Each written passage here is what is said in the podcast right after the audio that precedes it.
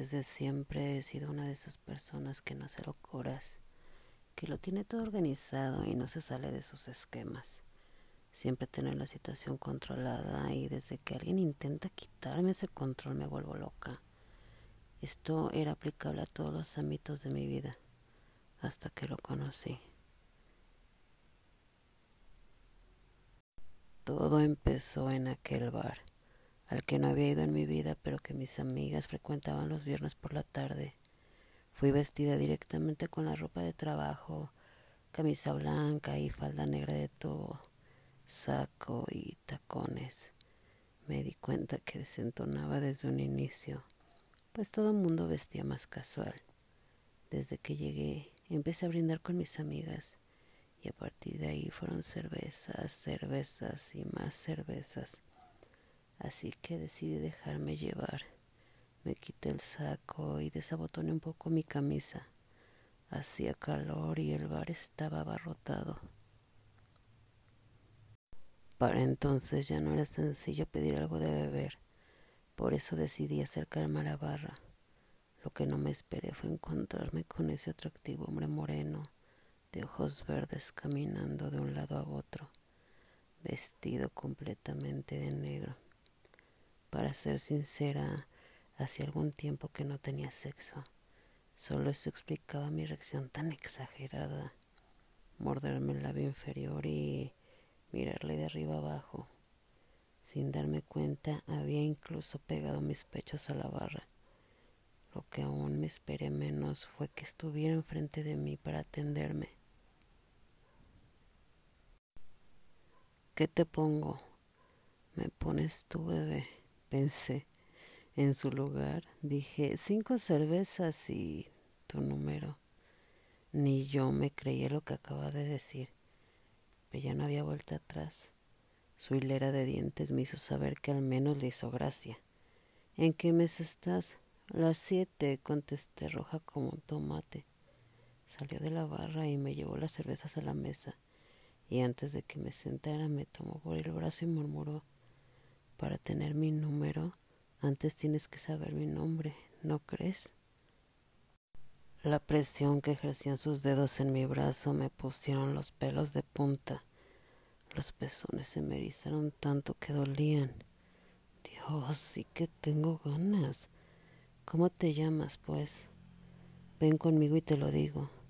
Entre sonrisas pícaras mis amigas me instaron a seguirlo.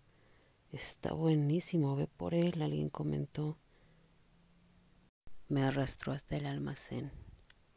Estaba tan nerviosa, pero a la vez me sentía rebelde. Mientras caminábamos, aproveché para mirar su espalda ancha y sus caderas estrechas, y un trasero digno de un jugador de fútbol. Nos detuvimos entre dos estantes. Bueno, mi nombre es... Shh, le puse el dedo índice en los labios y me acerqué a él. Me lo dices después. Salté a sus labios y él no tardó en corresponder al beso. Su lengua y la mía se mezclaron, fue algo salvaje. Me apretó contra sí y sentí su erección, al igual que él sintió el calor de mi deseo. Encajábamos a la perfección. Comencé a desabrochar su pantalón, pero él me frenó. Se separó de mí y negó con la cabeza. Me sorprendió cuando abrió mi camisa de golpe y rompió todos los botones a su paso. Masajeó mis senos y los libró del sostén para empezar a lamerlos. Yo jadeaba encantada mientras lo tomaba por el pelo. Date vuelta y abre las piernas, me ordenó. Estaba tan cachonda, así que hice caso a su orden y apoyé mis manos en el estante. Me subió la falda y sin previo aviso me penetró. Solté un gemido de gozo, pero él me tapó la boca con la mano para que no me escuchara nadie. Con la mano que le quedaba libre me agarró la cadera para embestirme. Me pegó una nalgada que resonó en todo el lugar. Las penetraciones subían y subían de ritmo hasta hacer que me temblaran las piernas. Yo arqueaba mi cuerpo para darle más acceso y él gemía mientras aprovechaba para tomar mi pelo y tirar de él con fuerza, provocándome.